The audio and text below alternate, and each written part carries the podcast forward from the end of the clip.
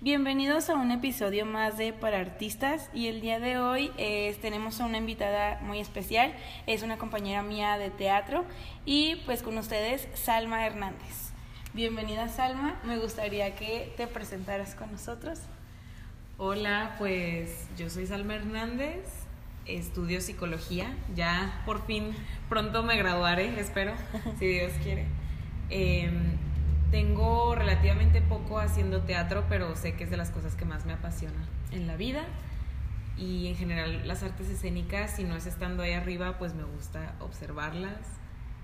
Y qué más les puedo decir de mí. Me encanta la comida, sobre todo la comida, eh, la música y pues ya ahorita como que tengo muchas opciones de proyectos a lo que me quiero dedicar. Entonces eso no está definido. No me puedo poner un título de soy psicóloga o soy artista porque como que en esas ando. Muy bien, Salma. Bienvenida. Creo que es la primera vez que te tenemos aquí y estoy muy feliz de que aceptaras mi invitación. Y este episodio va a salir justamente el 8 de marzo y por eso eh, vamos a hablar sobre las mujeres en las artes escénicas. ¿Va? Y me gustaría empezar con que nos comentaras qué son las artes escénicas. Pues no te voy a poder dar la respuesta teórica que te daría un licenciado en artes escénicas, pero en general yo creo que es como cualquier expresión, em, ya sea como corporal o... Sí, pues más que nada utilizando el cuerpo, eh, ya sea danza, teatro, y hay miles de tipos de danza y miles de tipos de teatro, entonces eh, cualquier situación que podamos nosotros observar Em, que tenga un mensaje artístico, pues creo que se puede considerar arte escénico. Muy bien, Salma. ¿Y cómo fue tu inicio en las artes? ¿Cómo lo es el teatro? La verdad a mí siempre me ha gustado el teatro. O sea, desde que estoy chiquita yo he dicho como, no puedo ir al teatro y no llorar. O sea, sobre todo me gustaban muchísimo los musicales. Yo era muy fan como de que Chicago y Wicked y así como los musicales más, más basicones, dices tú. Eh, pero como que yo siempre sentía que yo no tenía lo suficiente para formar parte de, como que siempre iba a quedar en calidad de fan con mis amigos, eh, mis amigos que hacían teatro y ya me invitaban a funciones de teatro aquí. Y hasta mi mamá me decía como, ay, ya eres la fan número uno de inserte nombre aquí, ¿no? Entonces, ya pues eh, fue hasta que regresé de Ciudad de México porque estuve fuera estudiando otra carrera que nada que ver eh, que dije, ay X, mi universidad tiene taller de teatro, voy a entrar. Y dije que al cabo que es lo peor que puede pasar, ¿no? Y ya fue una experiencia un poquito agridulce, eh, dulce por mis compañeros, agria por el instructor, vaya. Pero a partir de eso hice más amistades que fueron quienes me invitaron a audicionar a Incandescente Teatro Musical. Ahí es donde nos conocemos tú y yo, comadre. Em, es correcto. Pero eh, ya de ahí no he salido. Me han invitado a otros proyectos en otras compañías, incluso he hecho algunas como de, eh, pues de, cine, de cortometrajes y así, que también me gusta bastante, pero no tiene la misma emoción y la misma intensidad que tiene el teatro. Entonces, eh, pues ya desde Incandescente he ido juntando proyectos y haciéndome de contactos que no solo son importantes, sino que son grandes amigos para mí y en la actualidad estoy en tres proyectos escénicos. Eh, humildemente. Humildemente. No, no, no voy a revelar demasiada información. E, esténse atentos. Ahí sí. Eh, pero uno de esos proyectos también estoy apoyando en el equipo de producción y un poco en la dirección. Entonces estoy súper emocionada. Yo creo que eh, dirigir es lo que me, me gustaría hacer a futuro. Pero me falta todavía mucho que aprender. Y eso es lo importante. Qué padre. ¿Y cómo ha sido tu experiencia a partir de pues de que has como ampliado tus horizontes en este mundo de las artes? Pues ha sido muy bonito porque yo soy una persona que hace mucho le perdió el miedo a equivocarse, ¿sabes? Y creo que eso ha sido muy enriquecedor porque las personas de las que me rodeo siempre tienen algo que enseñarme. Y creo que las personas que noto más estancadas eh, o que expresan estar estancadas en el mundo artístico son las que sienten que ya no tienen nada que aprender. Entonces, para mí, incluso si me he encontrado con personas que pues ya sabes que no son muy gratas, que en todos lados hay gente que no es muy grata, em, también terminan dejándote una enseñanza. Entonces, la verdad, ha sido muy, si no del todo bonito, ha sido muy productivo el, abrirme este panorama y el conocer más gente que me enseñe, que me enseñe muchas cosas. Justo por, por esto que mencionas, me gustó o quise invitarte para este episodio y te quiero empezar con unas preguntas como más centradas. Okay, okay. Me gustaría preguntarte cómo es tu perspectiva del rol que viven las mujeres en este mundo del arte. Mm. Pues es muy complicado. Eh, bueno, no lo mencioné, pero también tengo mucho tiempo involucrada en cuestiones como de feminismo y antipatriarcales y todo esto. Entonces, eh, creo que en esta entrevista convergen esas dos cosillas. Creo que a gran escala es muy evidente la desigualdad que hay con las mujeres. O sea, no sé si recuerdas esta foto de Beyoncé con este vestido como espectacular y hermosa en el escenario y Ed Sheeran de que con jeans y una playerilla X. A mí me da mucho coraje porque siento, uno puede decir como, ay, pues es el estilo, es lo que sea de cada quien y así, ¿no? Pero pues creo que habla mucho de las expectativas que ponemos sobre las mujeres. O sea, las artistas que son muy, muy, muy famosas siempre tienen expectativas enormes sobre ellas. O sea, que las llevan a un punto de destrucción bien fuerte. Pues ahí tenemos a Britney, a Lindsay Lohan y otras personas de las que se esperó mucho desde muy, muy chiquitas. Y a los hombres generalmente no se les tiene esa misma crítica. Ahora, en nuestro contexto, creo que es similar, pero a una mucho menor escala, porque es muy fácil como admirar mucho a los hombres que se involucran en las artes escénicas. Es como, wow, es que el bailarín, y es que qué padre que esté el hombre bailando, y que sí, es súper padre y es muy bonito, y generalmente son hombres muy, muy talentosos, pero el que se les resalte a ellos como por ser lo suficientemente valientes por entrar en las artes escénicas, siento que demerita bastante lo que nosotros estamos haciendo, ¿no? O sea, que ponle tú que sí es más común que las mujeres bailen, que las mujeres actúen, canten, lo que sea. Es más común, pero eso no significa que no ha sido fácil. Más bien, no significa que no ha sido difícil el que ellas alcancen ese lugar en el escenario. Entonces, creo que se nos da un trato como muy, muy, muy diferente. Se nos suele demeritar o ver como algo reemplazable, como, ay, pues si no estás tú, hay 10.000 otras actrices. Que a lo mejor es cierto, pero pues claro que es un golpe muy fuerte para quienes nos queremos abrir camino en estas cosas. ¿Y cómo ha sido tu experiencia al trabajar con directores hombres y con directoras mujeres? O, o si hay directoras mujeres, hay más directores hombres, ¿cómo ha sido tu perspectiva? Creo que mi perspectiva ha sido medio pareja, más bien mi experiencia ha sido muy pareja porque he trabajado equitativamente con directores hombres y directores mujeres. Y las dos han sido muy gratas, pero sí observo una diferencia. Las mujeres que me han dirigido son proyectos que hablan de esta situación de las mujeres en la actualidad. Entonces, ellas están muy, muy enfocadas en que esa representación sea adecuada y como que esa representación sea muy respetuosa y que cuente una historia muy real. Y creo que no es que a los hombres no les interese esto, porque la verdad he trabajado con directores muy, muy, muy buenos, que también tengo la fortuna de llamarles mis amigos, pero me doy cuenta que la parte emotiva, aunque son estereotipo, la parte emotiva la fijan mucho las mujeres. A veces siento que se nos enseña a tener más empatía. No es que, ay, nuestro instinto sea hacer, no, no, no, o sea, creo que más bien no se nos reprime culturalmente el que sintamos empatía y por eso, por un lado creo que se nos es más fácil actuar y se nos es más fácil dirigir, porque tenemos esta, estas emociones y esta empatía por las otras personas.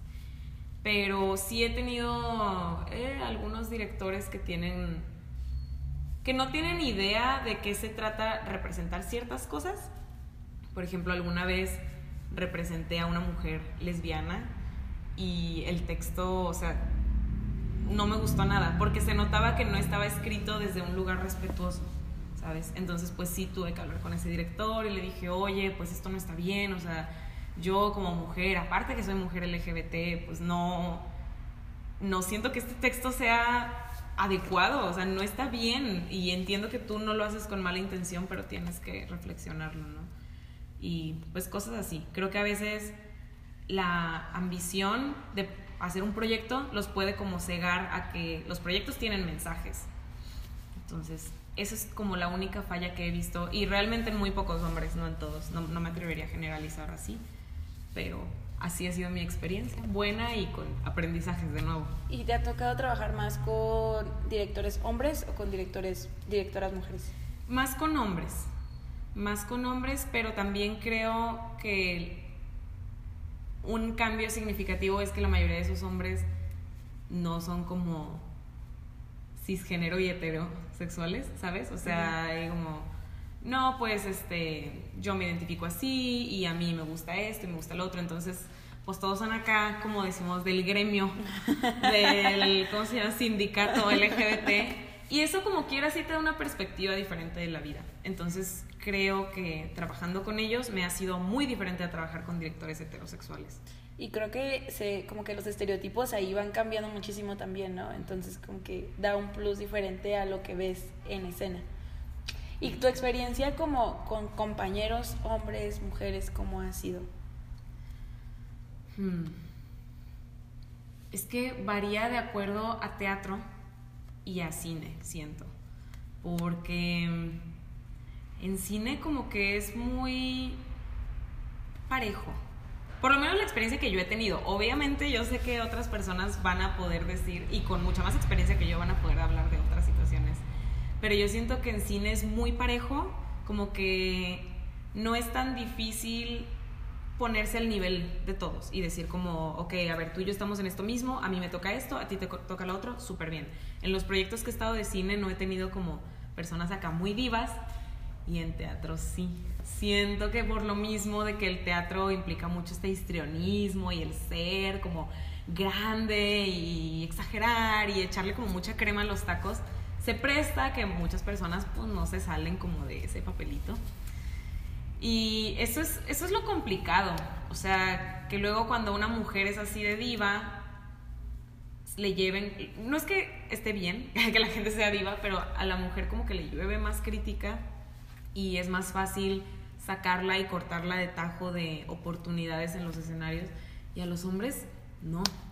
Se las pasan mucho y es como, ay, pues es que así es, pero es que es su talento y no sé qué. Y digo, sí, o sea, alguien puede tener mucho talento, pero pues ya sabes que el trabajo se vuelve muy complicado, como cuando existen personas con esas vibras.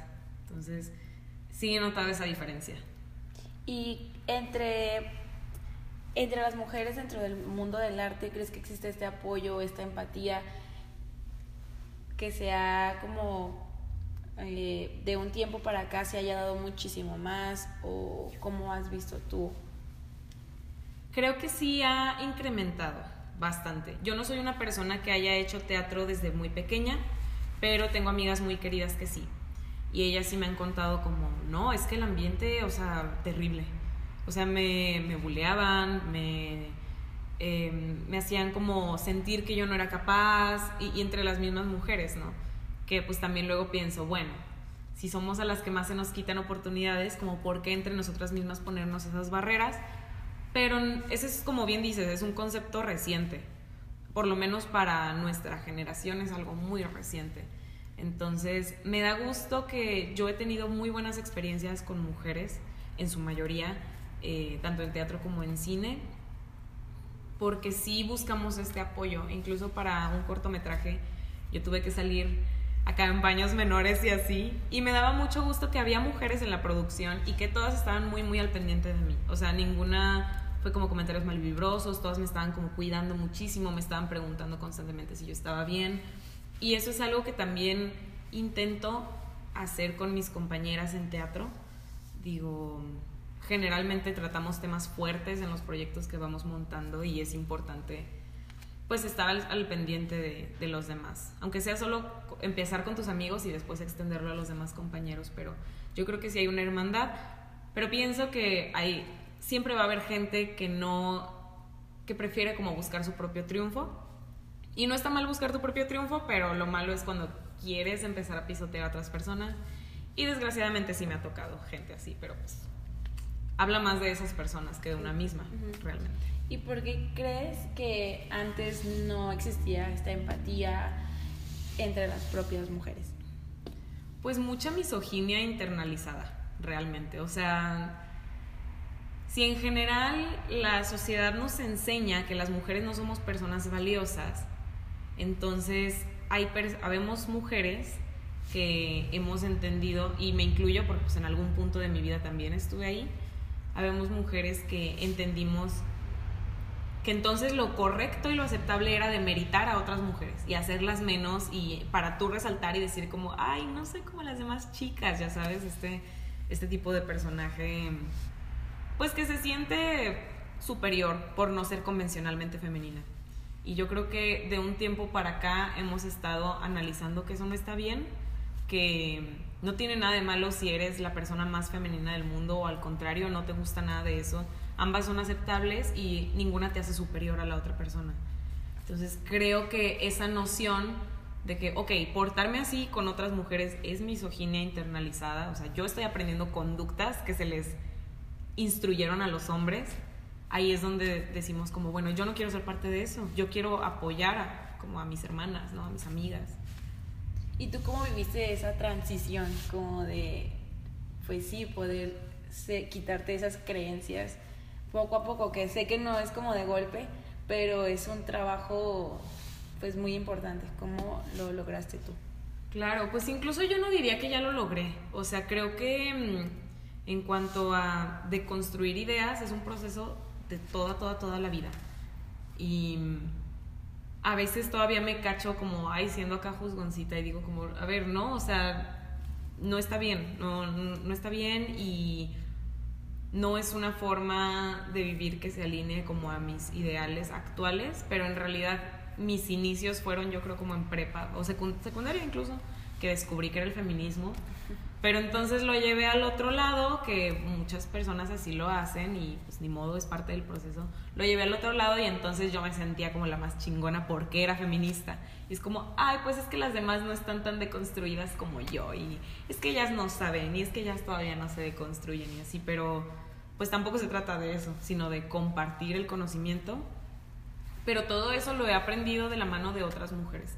O sea, el empezar a meterme en este tipo de conversaciones, ya sea en internet o buscar espacios como acá presenciales en, la laguna o en otros lugares, me ha dejado muchos aprendizajes de que, bueno, no se trata de ponernos más trabas entre nosotras y de que si tú aprendes algo sobre el feminismo y sobre cómo eh, ir deconstruyendo muchas ideas patriarcales, pues no se trata de que te las adueñes y digas como, ay, yo las conocí antes de que se pusieran de moda. O sea, eso ¿Cuál es el punto de eso? De que no ganamos nada teniendo esa actitud. Entonces, pues, ahí la llevo. ¿Y te ha tocado ser juzgada o como discriminada por ser feminista? Sí, mil veces. Sobre todo, no sé si discriminada como tal, pero sí muy criticada, sobre todo por personas que estuvieron en mi vida por mucho tiempo, como mis amigos más eh, más viejos, como eso no era algo que a mí me preocupara antes, en el momento en el que yo empiezo a hablar de feminismo y empiezo a hablar del patriarcado y de situaciones injustas y de cómo, sobre todo cuando empiezo a señalar violencias, es cuando, ay, la feminazi y estas palabras asquerosas que ni al caso. Em, pero es más porque estos son, porque son hombres realmente, estos hombres no quieren salir como de su zona de confort, de seguir ejerciendo micromachismos y pues violentando a sus novias de nuevo de forma súper micro, como objetivizándolas y así. Em, entonces se me dice mucho como, ay, ya vas a empezar y ay, qué hueva, y de eso no se trata, y estamos pisteando tranquilos, como estas, pues sí, a fin de cuentas es una resistencia para no cambiar y no salir de la comodidad en la que se está al aprovecharte de las demás personas, ¿no? Entonces, eso es lo que me ha tocado, pero la verdad ya no me da vergüenza como señalar las cosas que me incomodan. Em, lo que sí es que luego se vuelve desgastante para una misma, como el estar siempre eh, peleando y siempre mentando madres y siempre señalando cosas. Entonces hay veces, eh, porque yo pensé que era algo que tenía que hacer siempre, ¿no?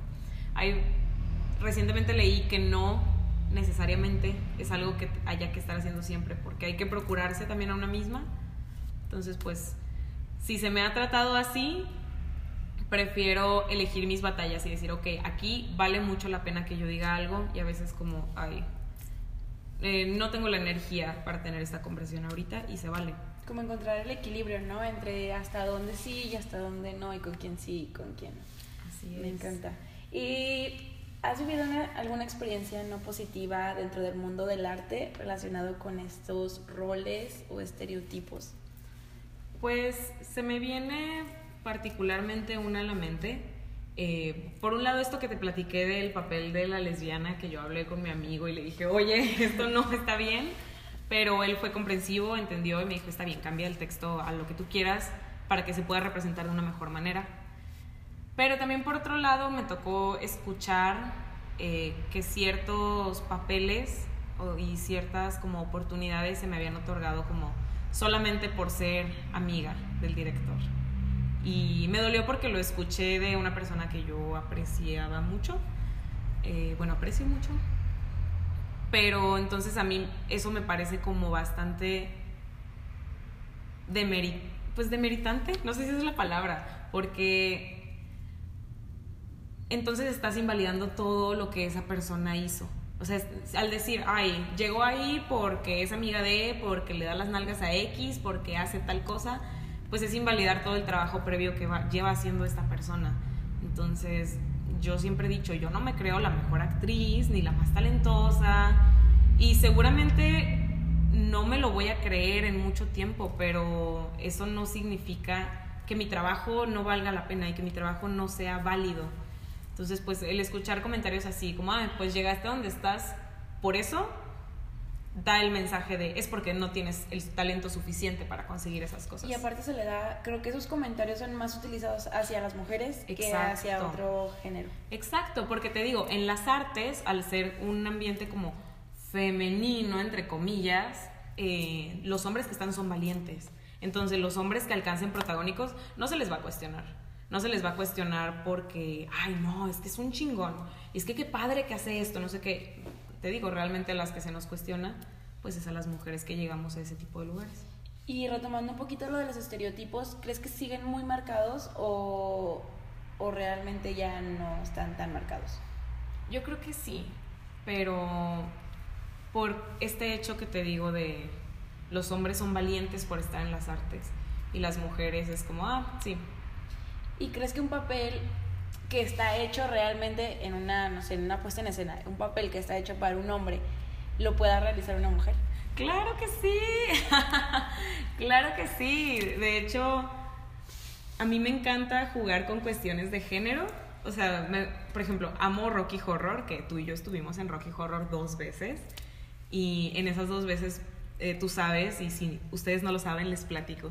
Yo interpreté a un hombre.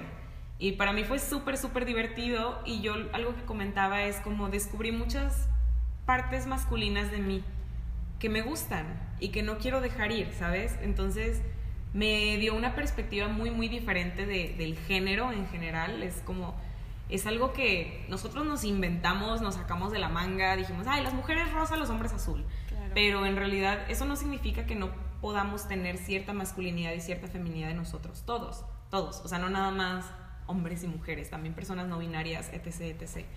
Entonces, creo que sí se puede. Creo que por mucho tiempo se ha hecho, porque el drag es un arte que a mí me encanta y me apasiona. Me falta estudiar más del drag, obviamente. Está muy padre romper con el género y explotar como las interpretaciones, porque a fin de cuentas es un personaje, como ¿por qué sería tan importante lo que esa persona cargue entre sus piernas, no? Y a lo largo ya ves que me contabas que pues empezaste en la escuela y ahorita ya eres directora. Bueno, estás ayudando. Sí, asistente, asistente de dirección. Asistente de dirección. Pero ¿cómo ha sido esa experiencia de ir avanzando poco a poco y aprendiendo como de muchas personas, incluso saliendo de tu zona de confort? Porque, por ejemplo, ahorita estás trabajando conmigo en algo que, que yo me acuerdo muchísimo, te dije desde que entraste conmigo, imagínate que eres la mejor bailarina y si no crees en ti es, es tu momento de creerlo. ¿Cómo ha sido esa, esa parte? Pues ha sido muy bonito, pero también un súper reto, porque en general a las personas, pero yo lo noto especialmente en, mis amigas, se nos enseña a dudar mucho de nuestros, nuestras capacidades y nuestro talento. Y en general a todo el mundo se nos enseña a tenerle mucho, mucho miedo al error. Entonces, no se nos anima a seguirnos desarrollando o a probar cosas nuevas en plan de, qué padre, o sea, construyete y aprende más y toma más recursos. Es más como, pues ya te estás tardando, pues es algo que ya deberías saber. ¿Me explico? Siempre como que la actitud es esa hacia los artistas. Entonces yo tengo el gran privilegio y la gran bendición de que las personas que me enseñan, como ya lo mencioné, son mis amigos, son personas que amo y aprecio. Entonces ha sido bonito porque para esto en lo que estoy empezando como a, a, meter los pies en el agua en la dirección y en la producción, voy de la mano con amigos que ya tienen mucha experiencia. Entonces ha sido bonito porque cuando yo dudo mucho de mí misma, ellos me echan muchas porras. Tú también me echas muchas porras para que baile. Entonces es bonito como, bueno, a veces cuando uno no tiene esa fe en uno mismo, eh, las demás personas están como para echarte empujoncitos y decirte, sí puedes, sí puedes, y si no puedes ahorita, seguramente vas a poder más adelante. Y, y, qué bueno que lo mencionas porque es algo que últimamente me ha gustado como mucho poner en mis clases o cuando estoy al frente de un grupo, porque incluso eso lo aprendemos desde chiquitos. Tener miedo a equivocarnos y es como les digo, aquí está el salón para que usted se equivoque lo que quiera, las veces que quieras. O sea, no vienes a una clase a ya saber bailar, por ejemplo, en mi caso. Vienes a una clase a aprender a bailar. Y creo que eso es algo que nos cuestionan mucho y nos meten muchísimo en nuestra mente. Entonces por eso me gusta mucho tu forma de como de ver las cosas. Y como para ir finalizando, Salma, mm, ¿alguna recomendación para las mujeres que están escuchando eh, pues este episodio, que ya están dentro del arte, que quieren empezar eh, a este mundo del arte o que pues por alguna u otra razón tuvieron que pues dejarlo de lado? Híjole, pues principalmente esto que ya comentamos de no temerle al error. O sea, a mí también algo que me encanta es cuando en nuestro grupo de teatro decimos, el ensayo está para cagarla. Y es muy cierto, o sea, realmente cuando topas con esos errores es cuando vas delimitando el camino hacia lo que quieres lograr. Ni siquiera voy a decir hacia lo correcto, porque a veces lo correcto no es suficiente. Incluso nosotros mismos hemos dicho como, a ver, no queremos perfección. Y tú dices, no queremos robots que hagan todo al pie de la letra, queremos gente que esté interpretando algo, que esté dando un mensaje. Entonces te digo, eso de lo correcto y la perfección, siento que no es suficiente en el arte escénico. O sea, no... Ser perfecto y ser súper talentoso no te va a dar todo si no te pones el corazón en las cosas que haces.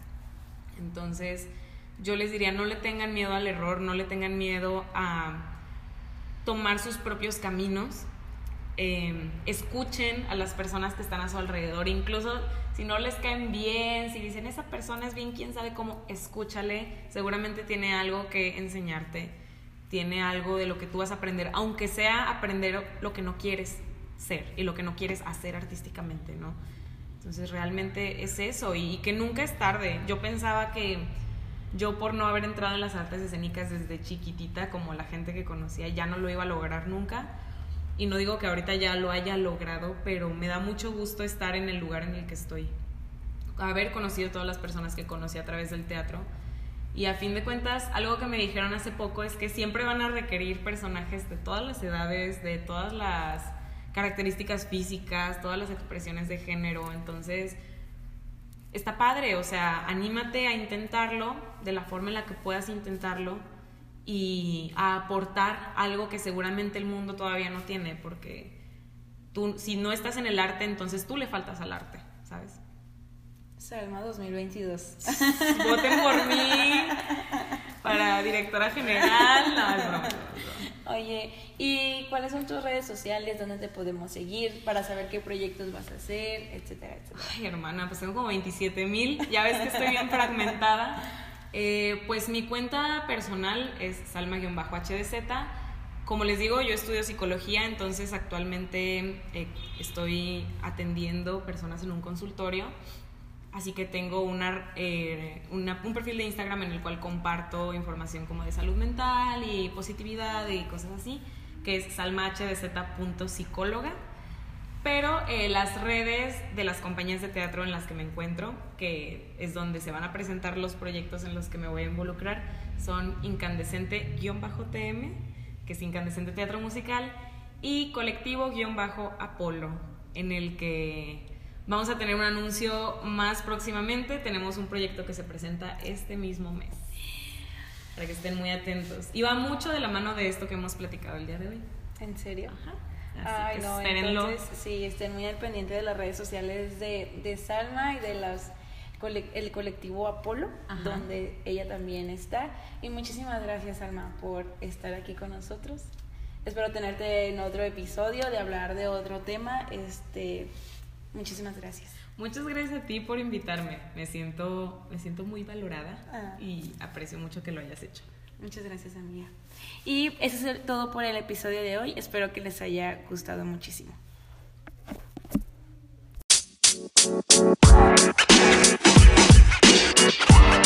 You know, man. You know, man. You know, man.